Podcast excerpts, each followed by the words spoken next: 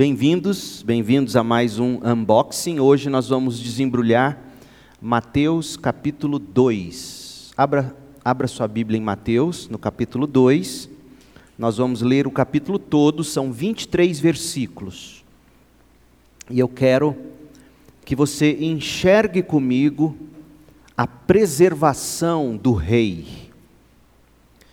Ah, nós no capítulo 1 vimos a genealogia do rei, capítulo 1, de 1 a 17, e nós vimos o nascimento do rei, do verso 18 do capítulo 1 até o final do capítulo 1. E hoje, o capítulo 2, nós vamos ver como o Senhor Deus preservou o bebê rei para que ele crescesse e cumprisse a sua missão a preservação do rei. Mateus 2, verso 1. Jesus nasceu em Belém, na Judéia, durante o reinado de Herodes. Por esse tempo, alguns sábios das terras do Oriente chegaram a Jerusalém e perguntaram: Onde está o recém-nascido rei dos judeus? Vimos sua estrela no Oriente e viemos adorá-lo.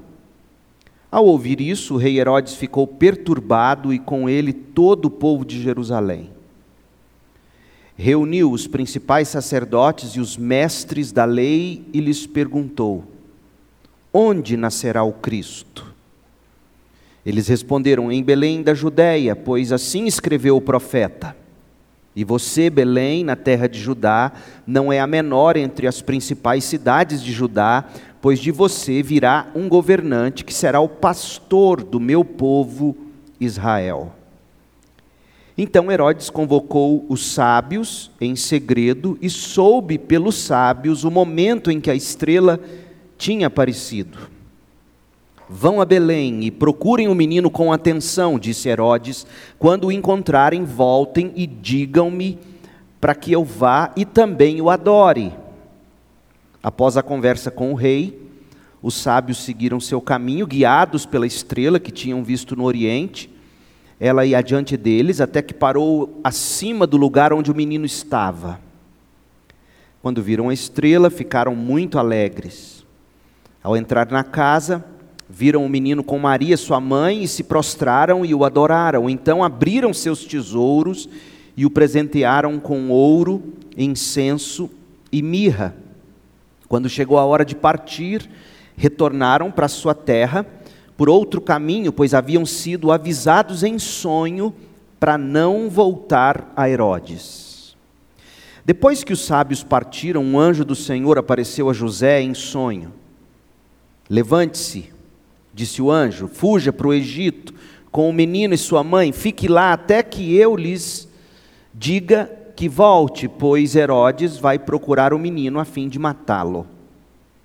Naquela mesma noite, José se levantou e partiu com o menino e Maria, sua mãe, para o Egito, onde ficaram até a morte de Herodes.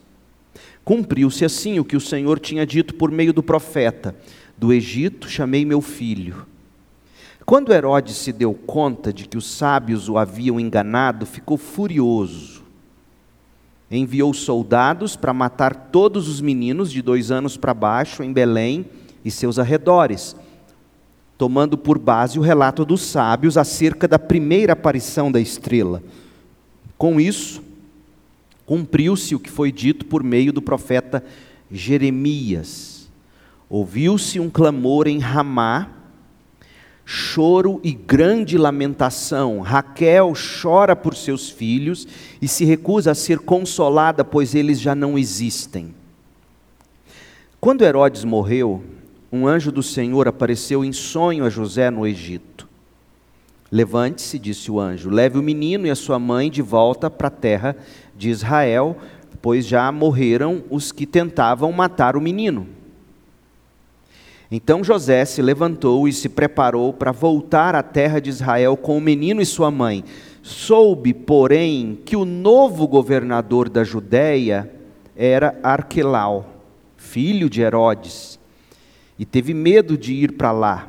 Depois de ser avisado em sonho, José partiu para a região da Galiléia. A família foi morar numa cidade chamada Nazaré. Cumpriu-se, desse modo, o que os profetas haviam dito, que Jesus seria chamado o Nazareno. Essa é a palavra de Deus.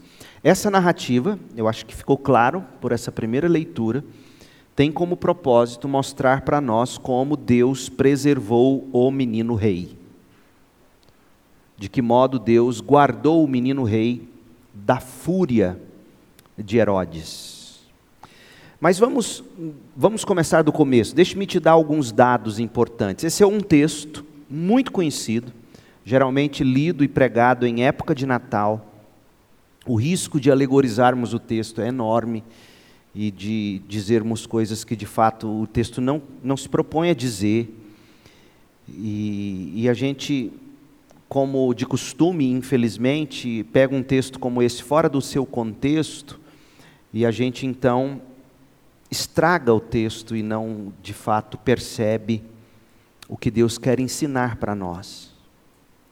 E a primeira lição que eu penso a gente pode tirar com toda tranquilidade, sem, sem forçar o texto, é que Deus preserva seus planos. Deus tinha planos de que Jesus nascesse, crescesse vivesse a vida sem pecado, morresse como nosso substituto, fosse sepultado e ressuscitasse. Portanto, o plano de Deus era que Jesus não fosse morto, então ele agiu em providência para preservá-lo, não é? Nós não viveremos nem além nem aquém do tempo determinado pelo próprio Deus para a gente cumprir aquilo que Deus tem para nós cumprirmos nesta vida. Mas a pena hábil de Mateus, Mateus escreveu esse texto, ela continua trabalhando aqui no capítulo 2 para demonstrar que Jesus é o verdadeiro rei. Jesus não é só rei de Israel, Jesus é rei de toda a terra. Porque quem são os primeiros a virem adorar Jesus são sábios do Oriente e se prostram diante de Jesus como rei. Então Jesus é rei dos judeus, como a genealogia do capítulo 1 demonstrou, mas Jesus é rei de toda a terra, como essa visita dos magos já demonstram, já, ou já demonstra. No capítulo 1, Mateus comprovou a linhagem humana a linhagem legal do rei Jesus. Nós vimos que Mateus fez isso anotando a genealogia, capítulo 1, de 1 a 17. Na sequência, Mateus atestou a linhagem divina do rei Jesus, quando registra o nascimento virginal de Jesus, capítulo 1, de 18 a 24. No capítulo 2, Mateus continua apresentando evidências do, do direito legítimo, do direito intransferível, do direito absoluto de Jesus de Nazaré ao trono de Davi. E de que modo Mateus vai demonstrar isso? Que ele é rei dos judeus por linhagem legal, ele fez na genealogia, ele mostrou para nós que ele é Deus encarnado, portanto, o Filho eterno de Deus, Mateus demonstrou para nós quando nos conta a história do nascimento virginal. Agora, Mateus vai nos dar três evidências adicionais neste capítulo, para nos mostrar que Jesus é, por direito intransferível, absoluto, legal, o homem de direito ao trono de Davi. E, e, é isso que eu quero, em primeiro lugar, mostrar para vocês. Em primeiro lugar, o testemunho dos sábios que vieram de tão longe no, no Oriente, ou do Oriente, ah, para adorá-lo. Está no capítulo 2, no verso 2. E eles não vieram só adorá-lo, eles vieram honrá-lo, homenageá-lo, presenteá-lo. Está isso no verso 11 do capítulo 2. De que modo, essa é a boa pergunta, de que modo esses sábios do Oriente podem ser usados como evidência de que Jesus é o rei dos judeus e também o rei de toda a terra? Eles viajaram da Pérsia para homenagear, pensem bem comigo, para homenagear e honrar um rei cuja coroação eles não tiveram parte. Um rei muito maior do que qualquer outro que eles já tiveram ou jamais colocaram em algum trono. Vocês prestaram atenção na minha linguagem? Por que colocar no trono? Por que, que eles não coroaram? Porque, como eu vou ler para vocês, essa informação eu extraio do comentário do John MacArthur em Mateus, os sábios ou magos do Oriente, eles tinham um papel chave na coroação dos reis das nações. Olha o que ele escreveu. Por causa do conhecimento dos, dos magos, dos sábios, Conhecimento, eles eram os homens mais estudados daquela época. Conhecimento que eles tinham de ciência, de agricultura, de matemática, de história. Conhecimento também de ocultismo. Por causa desse desse suprassumo do conhecimento, a influência religiosa e política por parte deles continuava a crescer até se tornar o grupo de conselheiros mais proeminente e mais poderoso no, no império medo-persa, que era o império dominante, até Roma surgir no cenário. E posteriormente, eles se foram os medos, persas, babilônios e romanos. Depois eles também se tornaram influentes entre os babilônios todo conhecimento, e quem tem conhecimento tem domínio. E, e não é estranho, MacArthur diz, portanto, que muitas vezes fossem chamados de sábios, e não apenas de magos. Porque eles, sim, eram magos no sentido do ocultismo, mas eles eram homens de cultura. E pode ser que, MacArthur argumenta, que a lei oficial dos medos e dos persas, aquela lei que jamais poderia ser revogada, a lei irrevogável dos medos e dos persas, sobre a qual a gente lê em Daniel 6:8, Daniel 6:12, Esther 1:19, a lei oficial dos medos e dos persas, ao que tudo indica, fora estabelecida com base nos ensinamentos dessa classe de gente, magos, sábios. Aí você começa a entender. Herodes ouve dizer que esse homem, ou esses homens de, de tamanha influência entre babilônios, medos, persas, eles vieram de tão longe e vieram dizendo que eles ficaram sabendo por uma estrela no céu, ficaram sabendo de que nasceu o rei dos judeus.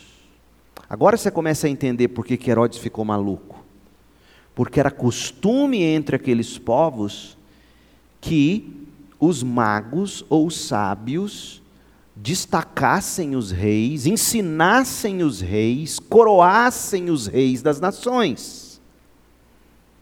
MacArthur diz assim: os historiadores nos dizem que nenhum persa jamais foi capaz de se tornar rei sem ser ou sem dominar as disciplinas científicas e religiosas dos magos, e depois ser aprovado e coroado pelos magos, e que esse grupo de magos também controlava amplamente as nomeações judiciais. Então, na cabeça de Herodes, pronto, veio os sábios do Oriente, eles vão tutelar esse menino que nasceu, que eles estão dizendo que é rei dos judeus, e deve ser mesmo e por, por linhagem legal, e, e eles vão tutelá-lo, eles vão ensiná-lo e eles vão coroá-lo rei.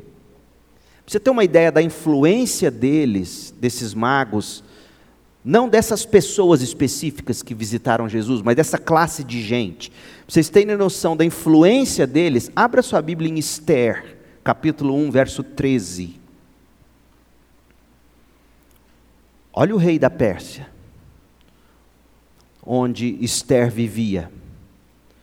Para tomar qualquer decisão, olha o que está dito no texto, Esther 1,13. Então o rei, o rei da Pérsia, consultou seus magos, seus sábios, que entendiam das leis e dos costumes dos persas, e aos quais o rei sempre pedia conselhos. Percebe? Nós lemos que o chefe dos magos da Babilônia estavam, para você ter uma ideia, a gente lê isso, abre em Jeremias 39 agora. A gente lê que os chefes, ou o chefe dos magos, o chefe dos sábios da Babilônia, estavam com Nabucodonosor quando Nabucodonosor atacou e conquistou Judá. Então eles não eram homens de despacho, de macumba religiosa, eles não eram pouca coisa, eles eram conselheiros políticos por causa de todo o conhecimento, de todas as ciências possíveis da época. E você também observa que já desde antigamente a, a, a capacidade que o ser humano sempre teve de misturar ciência com religião. Né? E aí, olha o que está dito em Jeremias 39, 3. Todos os oficiais do exército babilônico entraram e se sentaram junto ao portão do meio e aí vem o nome do sujeito, Nergal Sarezer, da região ou da cidade de Sangar. Nebo Sarzequim, um dos chefes dos oficiais. Negal Sarezar, conselheiro real, e todos os outros oficiais do rei da Babilônia.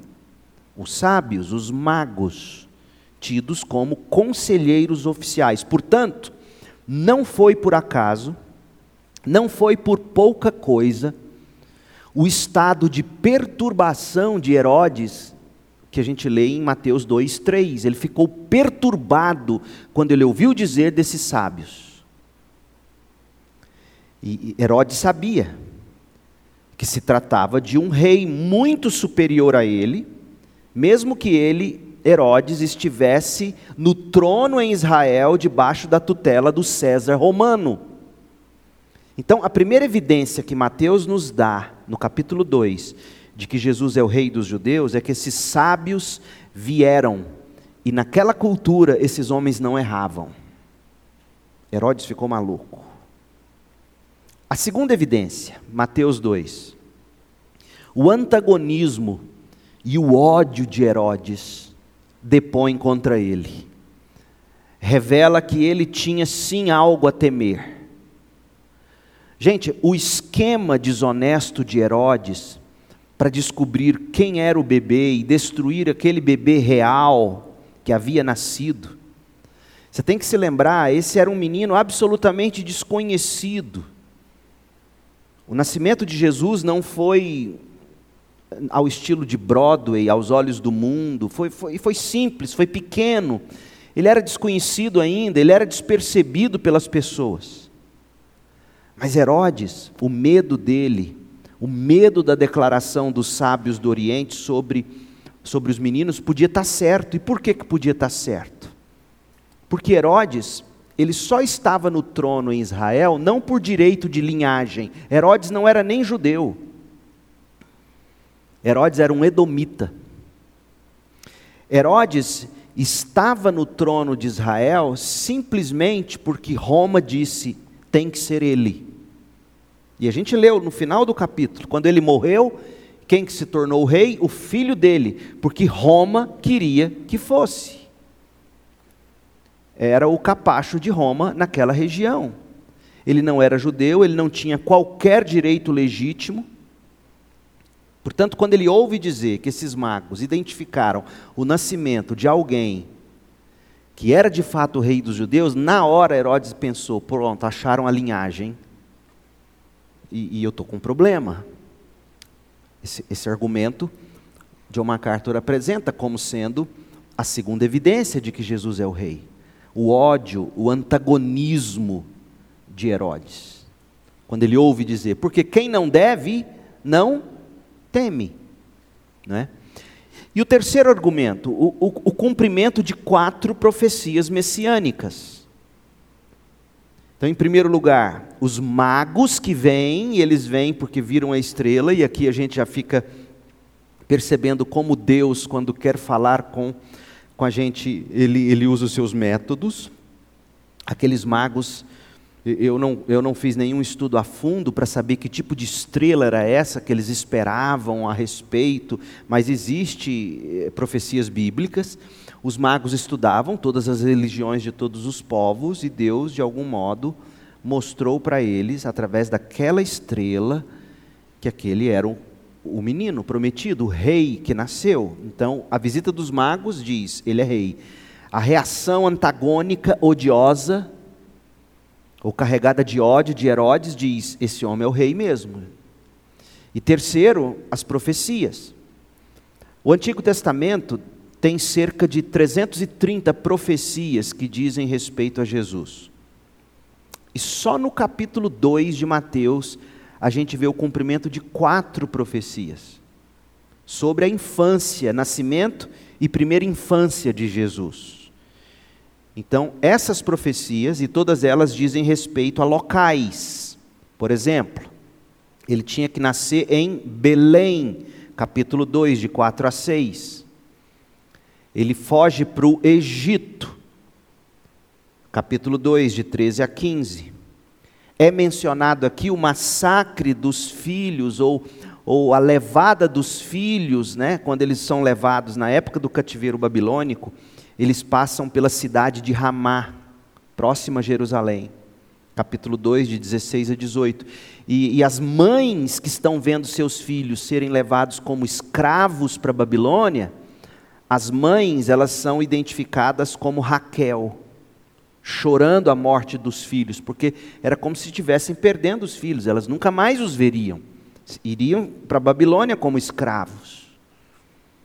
E aí, quando da matança dos, dos, dos recém-nascidos por ocasião do nascimento de Jesus, o, o, o, o Mateus ele, ele enxerga isso como um cumprimento de profecia.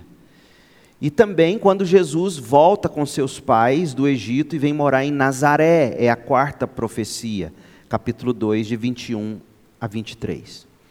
Então, essas evidências são muito claras. Três evidências: Jesus é o verdadeiro rei. Nós vimos no capítulo 1 que ele é o verdadeiro rei por causa da genealogia, ele é o verdadeiro rei, Messias, Deus, homem, homem, Deus, por causa do, do nascimento virginal, capítulo 1. Ele é o verdadeiro rei porque esses sábios dão testemunho disso. Ele é o verdadeiro rei porque o próprio Herodes se denuncia com a reação absolutamente destemperada dele, de quem realmente tinha algo a temer, de quem sabia que o trono não era dele e que no momento em que o povo descobrisse isso, começaria uma revolução, e a Bíblia diz no capítulo 2 que não só Herodes ficou perturbado, mas o povo também. E por que o povo também? Porque o povo sabia que no momento em que se identificasse alguém de direito como rei, porque lembra, quando eles voltam da Babilônia, eles não têm mais muito controle sobre essas genealogias, eles meio que perdem tudo isso. E, e, agora eles temem porque alguns, aqueles mais nacionalistas judeus, iam insurgir contra Roma, por isso eles temem. Não, o nosso rei não é Herodes, nosso rei é esse que os magos atestam e a Bíblia diz, nossas profecias. E aí eles temem, pronto, nós vamos entrar numa, numa, numa guerra civil aqui. Vamos morrer. E eles então temem. Mas, em primeiro lugar, a gente precisa perceber isso. Mateus está mostrando para nós, nós estamos diante de um rei que é cumprimento de profecias, e nós temos todas as evidências para crer de que ele é de fato o rei. Aí vem a passagem bíblica. Geralmente a gente divide ela em duas, do verso 1 ao 12 e do 13 até o final do capítulo. E a primeira parte desse, desse texto está construído em torno da, da da profecia, da predição do nascimento de Jesus em Belém. E aí depois vem a fuga deles para o Egito. Ah, você tem os magos que vieram adorá-lo. Então, nessa história, ah, também a gente testemunha a reação das pessoas em face da notícia de que nasceu o rei dos judeus. E é isso que eu quero que você note comigo. Alguns são de fato sábios, outros são tolos, não reconhecem. Então, há, há, três atitudes que a gente precisa destacar aqui, que eu quero mostrar para você: a animação dos sábios, a agitação de Herodes e a adoração dos sábios. Porque isso nos instrui. Tendo, veja como eu estou tentando desembrulhar esse capítulo com vocês. Primeiro, a gente percebeu qual é o ponto principal do autor: mostrar para nós que Jesus é de fato o Rei prometido, e por ser o Rei prometido, Deus cuidou de preservá-lo. Essa é a ideia central desse texto. Por isso que eu dei o título A Preservação do Rei. Agora, dentro dessa ideia central desse, do texto, você enxerga também é, é, verdades secundárias, não menos verdades, verdades, mas verdades que dão sustentação a tudo isso. E a primeira delas é isso, é essa, é a, é a reação das pessoas em face da notícia. Leia comigo, a animação dos sábios, capítulo 2, verso 1. Jesus nasceu em Belém, na Judéia, durante o reinado de Herodes. Por esse tempo, alguns sábios das terras do Oriente chegaram a Jerusalém e perguntaram: Onde está o recém-nascido, rei dos judeus? Vimos sua estrela no Oriente e viemos adorá-lo. Eles estão tão animados, empolgados, que eles nem se deram conta de que eles estavam em risco de vida por dizerem aquilo publicamente. Herodes podia simplesmente matá-los ali. Mas Herodes prefere hackeá-los, né? Vai lá descobrir onde ele nasceu, que cidade, e volta aqui que eu quero adorá-lo. Mas esse evento aqui, ele começa a destruir algumas, alguns mitos da, do nosso presépio de Natal. Não diz que eram três. Né? Quando você olha no, no presépio, geralmente você vê três, a gente coloca três por causa dos três presentes. Mas a Bíblia não diz quem são, quantos eram, fala de três presentes. E também, geralmente, os presépios colocam os pastores na manjedoura e os magos tudo junto. E são eventos distintos. Ao que tudo indica aqui, gente,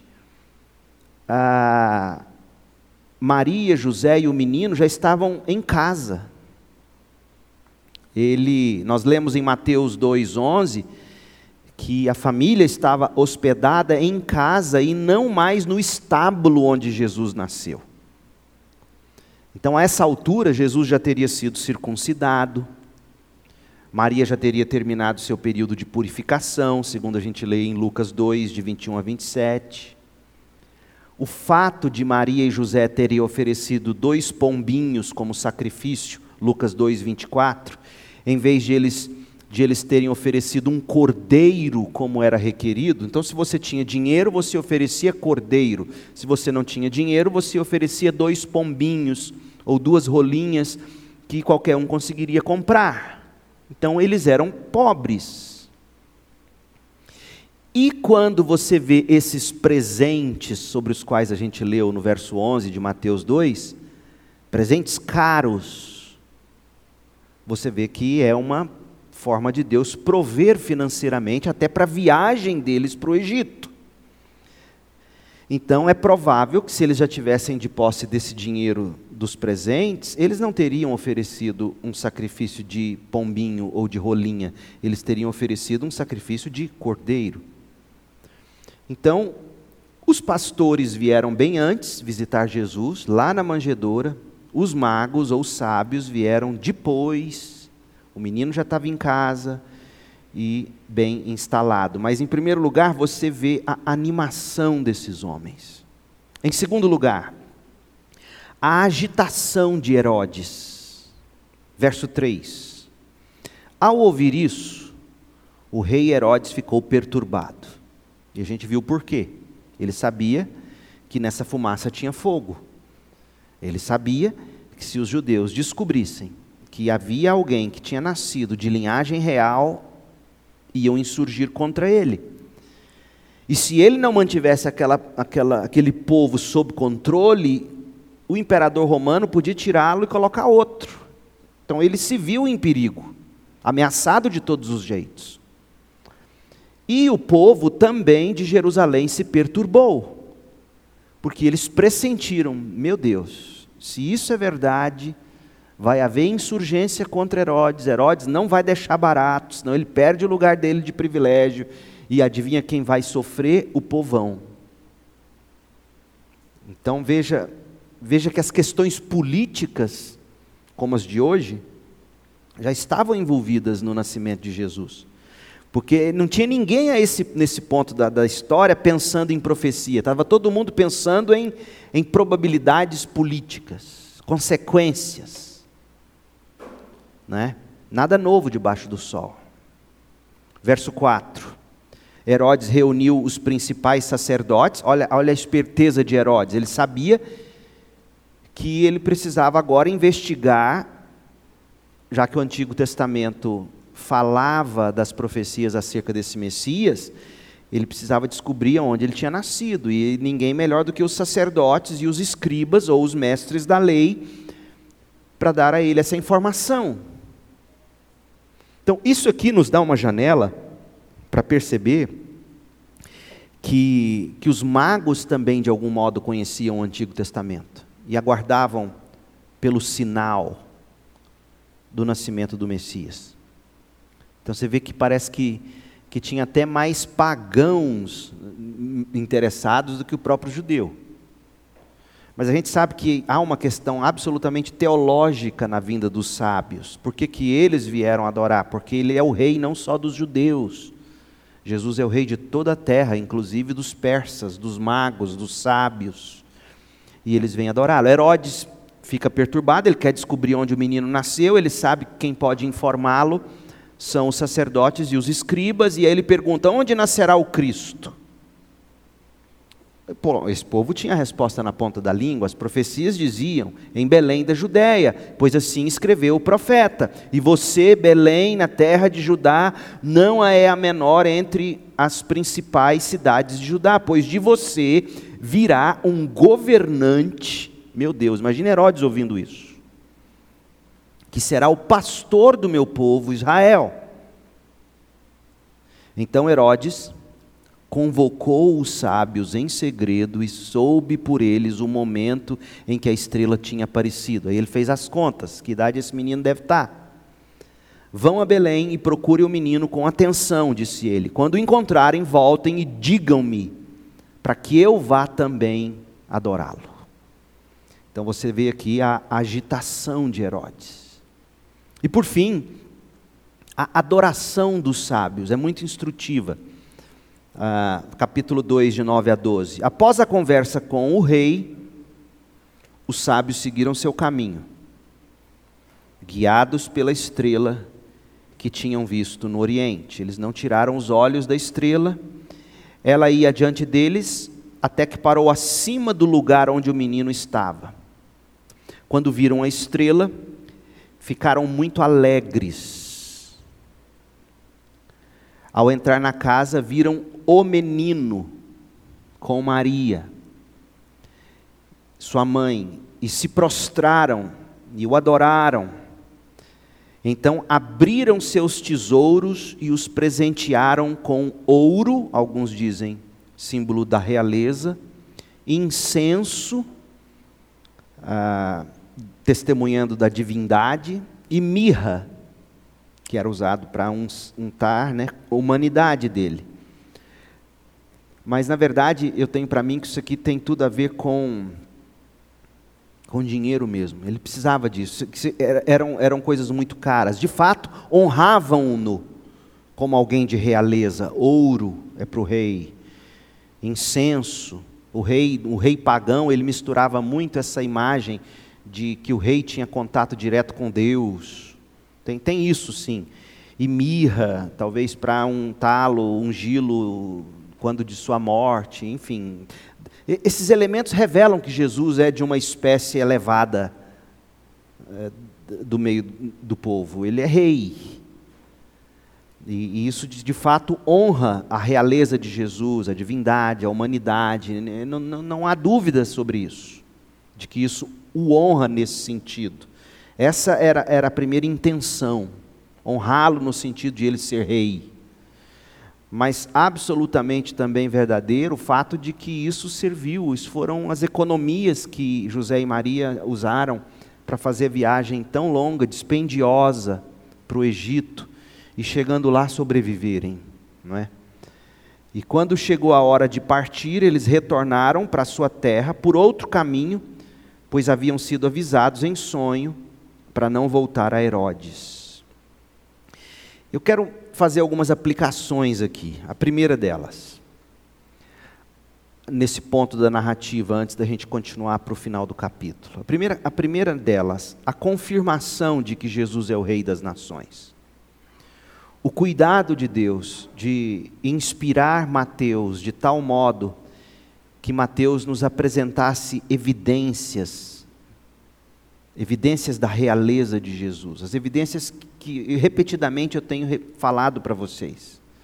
A genealogia, o nascimento virginal, o reconhecimento dos magos, a perturbação de Herodes, as profecias se cumprindo, o cuidado de Deus de tecer isso para nós isso mostra que a nossa fé, ela não é um salto no escuro, existem evidências para aquilo que a gente crê. Deus nunca é, ignorou a nossa, a nossa reflexão, o nosso raciocínio, o nosso bom senso. Fez questão de mostrar para nós a grande perturbação de Herodes, a grande perturbação daquele povo porque eles sabiam que aquilo podia ser verdade, eles sabiam que aquilo poderia trazer problemas políticos, sociais, guerra civil e etc. Então, é, é um motivo de grande regozijo você ler a Bíblia, o documento da nossa fé, o documento da nossa fé, e perceber que Deus se preocupa em nos dar argumentos. Deus conversa com a gente quando a gente lê a Bíblia. O problema é que a gente não costuma ler a Bíblia como a gente tem que ler a Bíblia, até porque pregadores pregam a Bíblia fragmentada. Fulano vem cá e lê a genealogia de Jesus e prega, aí vem no Natal, prega o capítulo 2, alegoriza tudo. Mas se você lê a sequência, você está vendo, Deus está Deus tá nos mostrando argumentos para a gente crer de que esse é o Messias, esse é o Cristo, esse é o nosso Salvador através de todos os argumentos que já foram apresentados até aqui. Então, em primeiro lugar, a nossa fé ela é calçada em argumentos. Em argumentos muito bem apresentados, muito convincentes.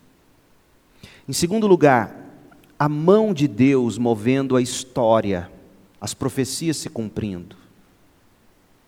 A mão de Deus movendo o cosmos, a estrela os guiando. Isso, isso é absolutamente impressionante.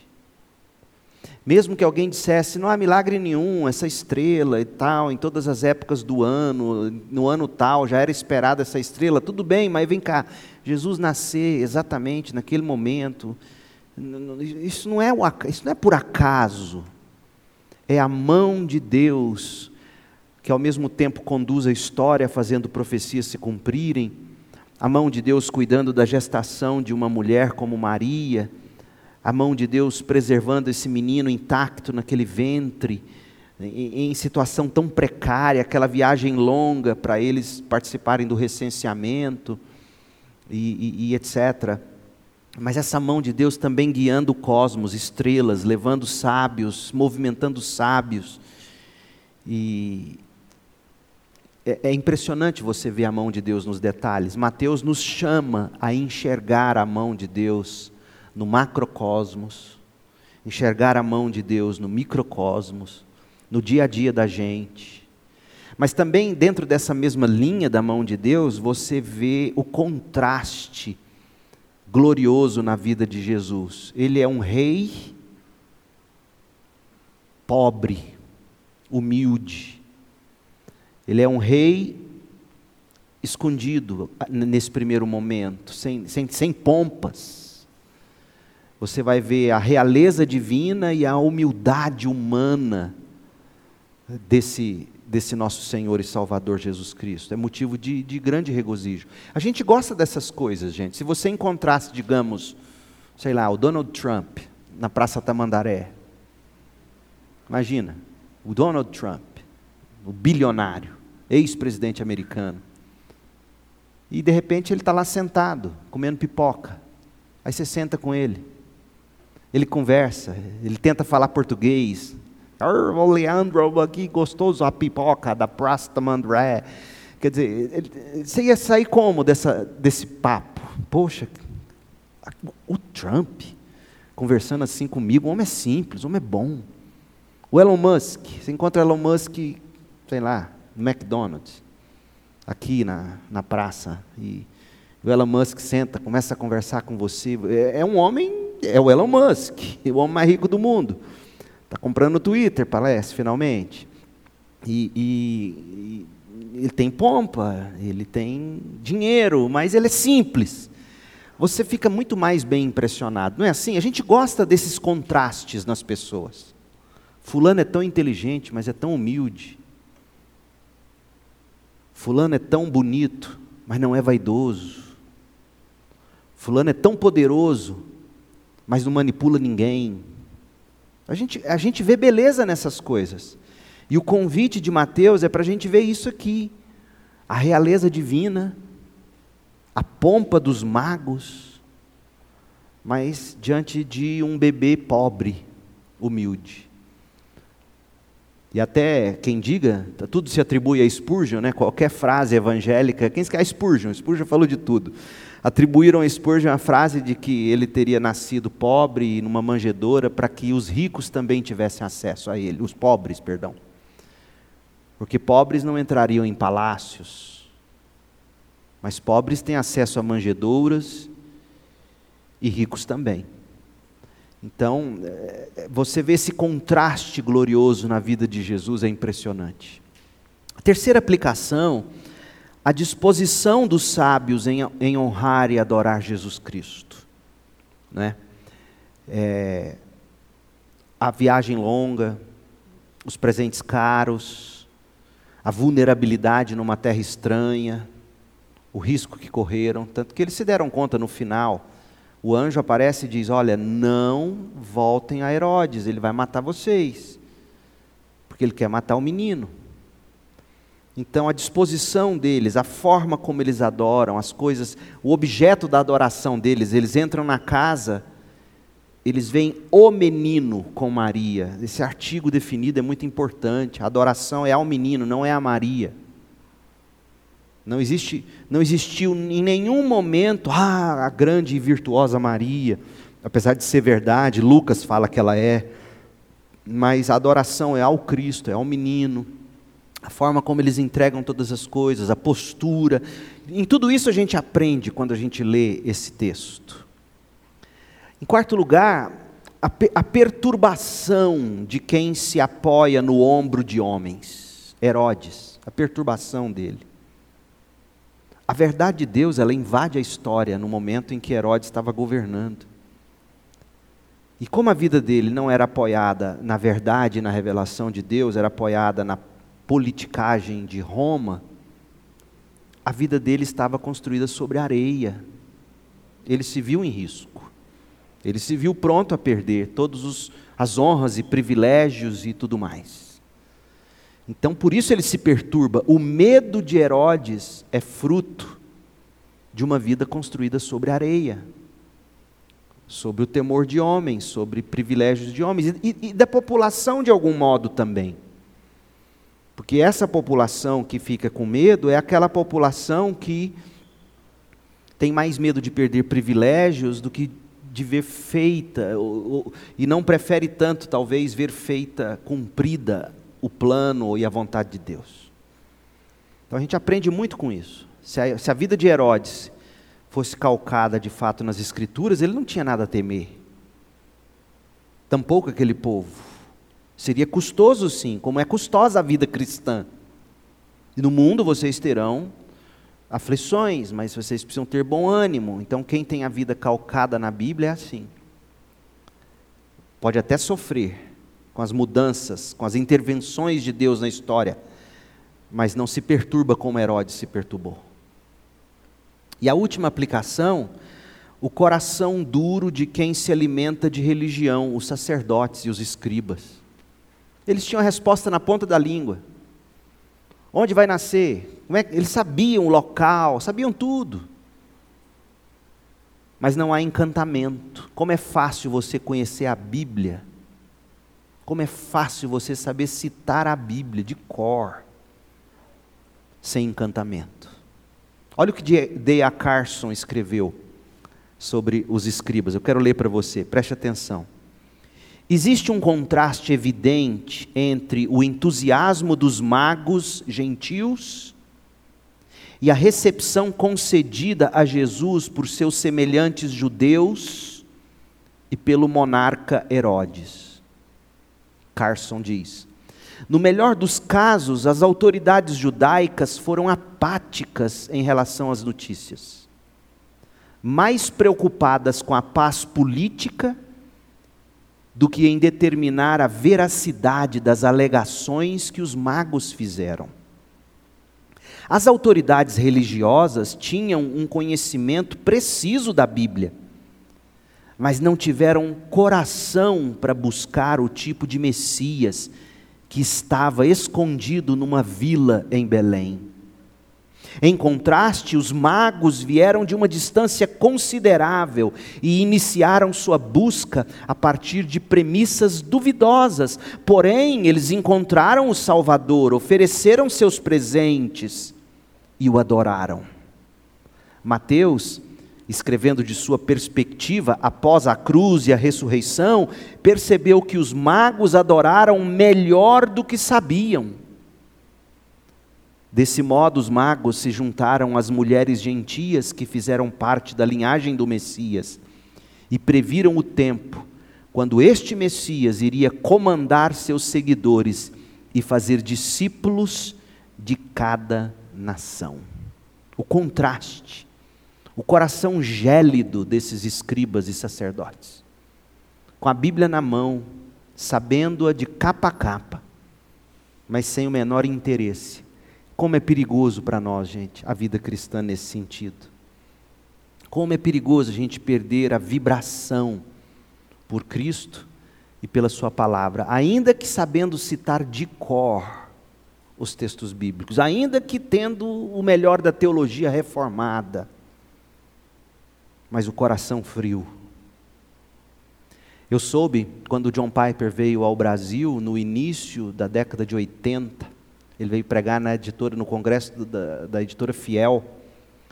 E o Piper, sempre daquele jeito, com o coração buscando ter o coração em chamas para Deus, eles cantando aqueles hinos, né, todo conservadores. E aqui não há nenhuma crítica à editora e Ministério Fiel que eu amo de coração.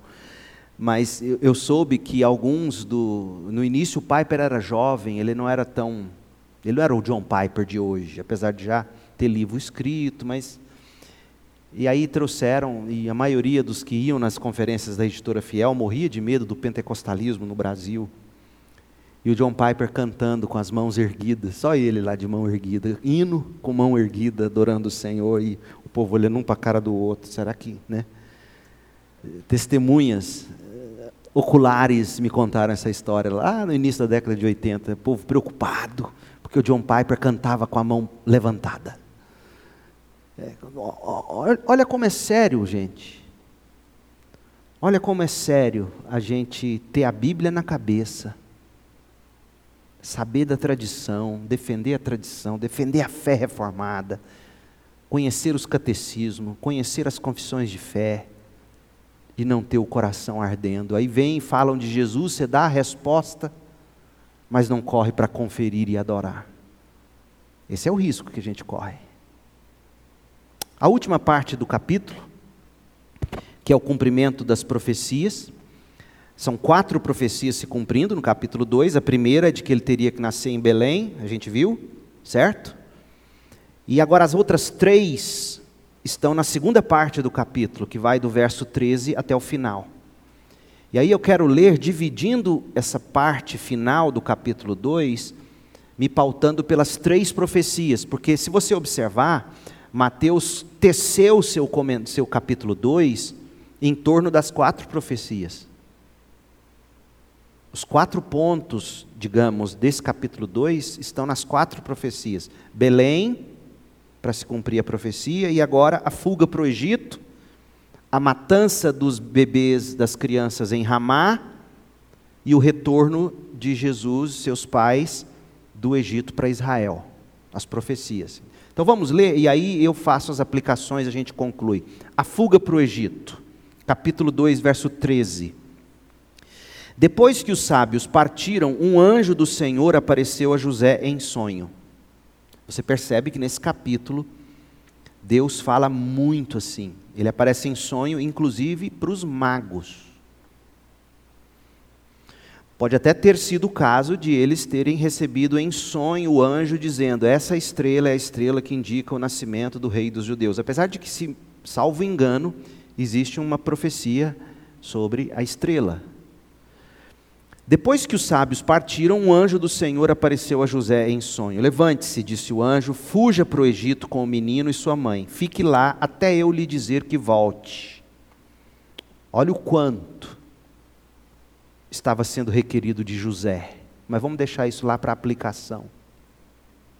Pois Herodes vai procurar o menino a fim de matá-lo. Naquela mesma noite, José se levantou, partiu com o menino e Maria, sua mãe, para o Egito onde ficaram até a morte de Herodes. Cumpriu-se assim o que o Senhor tinha dito por meio do profeta: Do Egito chamei meu filho. Ah, eu recomendo que você pegue um devocional que o Weber Campos Júnior está gravando para a editora Cultura Cristã sobre o Sermão do Monte. E, e, e no primeiro estudo, em cinco minutos, ele mostra perfeitamente bem como Jesus é, o, é esse que se identifica com Israel, não é? E mostrando inclusive isso. Depois vocês procurem eh, no Instagram da, da Cultura Cristã, no, no, no YouTube da Cultura Cristã, e lá tem um devocional que ele está fazendo sobre o Sermão do Monte. Muito bom. Eu não sei se já saiu o segundo, mas o primeiro que eu, que eu assisti, cinco, seis minutinhos, muito, muito bem feito, como, como sempre. O Weber é fenomenal em teologia bíblica e ele, e ele então, ele mostra essa, essa identificação de Jesus com o povo de Israel. Né? Israel, Moisés, o povo chamado do Egito, Jesus aqui se identificando conosco. Depois eles vão ser tentados no deserto, lembra? Lá, o capítulo 4 vem a tentação de Jesus, e capítulo 5 é o Sermão do Monte, é como se fosse a lei sendo entregue, a nova lei, a lei da nova aliança, enfim. Então, a primeira parte dessa segunda e última parte do capítulo 2 é a fuga para o Egito, para se cumprir a profecia. Aí vem a matança. Quando Herodes, verso 16, quando Herodes se deu conta de que os sábios o haviam enganado, ficou furioso. Mas olha o que é o homem mau de coração, porque quem enganou primeiro foi quem? Herodes. Na verdade, os sábios fugiram dele, porque ele que armou uma arapuca para os sábios. Vai lá, descobre, conta, porque eu quero ir lá adorar. Não é, é nada disso. Ele mataria o menino e mataria a prova. Qual era a prova? O testemunho dos sábios. Os sábios foram ali para coroar Jesus diante dos gentios. É óbvio que Herodes não mataria apenas o menino Jesus, mataria inclusive os sábios. Então, Herodes foi quem enganou os sábios, ou tentou. Mas o homem do coração ruim, ele nunca vê isso. Quantos problemas a gente resolveria na vida se a gente parasse e pensasse assim: peraí, quem começou essa história toda? Não foi a pessoa que está me machucando agora, fui eu. A culpa é minha, não é dela. Quantos problemas você resolveria se você reconhecesse a sua falha no processo? Isso salva casamento, isso salva amizades, isso salva igrejas, isso salva relacionamentos. Herodes, pensa bem, Herodes, quem começou isso foi você, foi você que enganou eles. Mas jamais Herodes cairia em si, né? E esse é o caso aqui ele, ele não reconhece que ele ficou furioso, ele ficou ainda mais furioso, porque ele já estava, né? enviou soldados para matar todos os meninos de dois anos para baixo em Belém e seus arredores, tomando por base o relato dos sábios acerca da primeira aparição da estrela. Com isso, cumpriu-se o que foi dito por meio do profeta Jeremias, lá em Jeremias 31, 15. Ouviu-se um clamor em Ramá. Ramá era a cidade, ou uma das cidades, por onde o povo de Jerusalém passou a caminho do cativeiro babilônico. E as mães estão assistindo seus filhos serem levados acorrentados. E elas estão em pranto na cidade de Ramá. É o que estava acontecendo no caso ali em Jerusalém, arredores, a história estava se repetindo. Choro e grande lamentação. Raquel, a Raquel é a personificação das mães de Israel que choraram pelos filhos que estavam sendo levados. Raquel chora por seus filhos e se recusa a ser consolada, pois eles já não existem. Imagina que tristeza que não foi esse massacre desses recém-nascidos. Mas é a matança para se cumprir a profecia. E concluindo o capítulo, o retorno da família real, literalmente falando, o retorno da família real do exílio no Egito para Israel. Verso 19: Quando Herodes morreu, um anjo do Senhor apareceu em sonho a José no Egito. De novo, o anjo. Levante-se, disse o anjo, leve o menino e a mãe de volta para a terra de Israel, pois já morreram os que tentavam matar o menino. Então José se levantou e se preparou para voltar à terra de Israel com o menino e sua mãe. Soube, porém, que o novo governador da Judéia era Arquelau, filho de Herodes, e teve medo de ir para lá. Depois de ser avisado em sonho, partiu para a região da Galiléia. A família foi morar numa cidade chamada Nazaré, cumprindo-se desse modo o que os profetas haviam dito, que Jesus seria chamado Nazareno. Três aplicações para a gente concluir. Primeira, homens ímpios sempre se oporão ou vão se opor à obra de Deus. É o que se espera. Foi assim no nascimento de Jesus, foi assim na morte de Jesus, e eles agem não só com maldade, mas também com mentiras. Por exemplo, Herodes mentiu para os magos. Os magos morreriam se tivessem voltado a ele. Quando Jesus ressuscita, a notícia que se espalha, a fake news, era de que o corpo de Jesus tinha sido roubado, quando teria sido impossível o corpo de Jesus ter sido roubado. E os evangelhos nos dão as evidências. Primeira, a pedra pesada, não tinha como você arrastar aquilo, um grupinho pequeno. Segundo, a, a fortíssima vigilância por parte dos soldados romanos ali, e deixarem roubar o corpo seria a sentença de morte deles. E tantas outras evidências.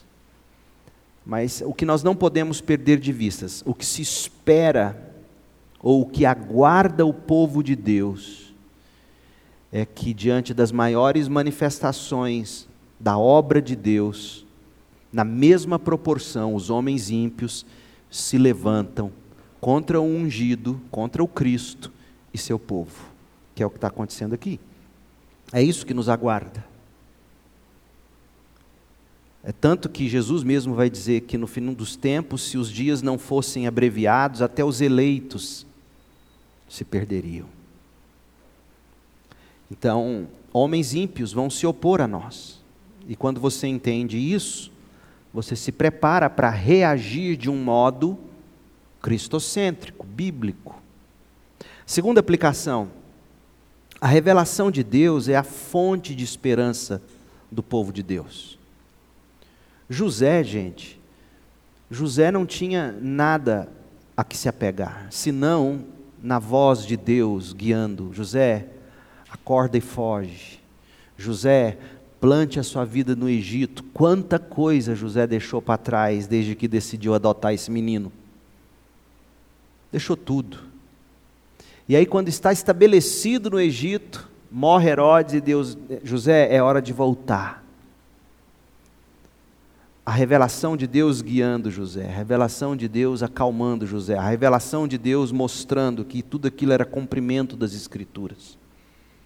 Nós encontramos descanso para o coração na revelação de Deus, na palavra de Deus. E por fim, homens sábios, os sábios José, eles sempre vão obedecer à voz de Deus. Você vê José obedecendo à voz de Deus, você vê os sábios obedecendo à voz de Deus, você os vê atendendo às advertências de Deus, não vai por aí, você vai morrer, vai por ali. Você vê esses homens pagando o caro para cumprir a vontade de Deus e pautando a vida deles pela palavra de Deus. Há muito nesse texto sobre o que meditar e principalmente pela graça por meio da fé praticar. Que Deus nos abençoe e nos ensine a ser assim, né?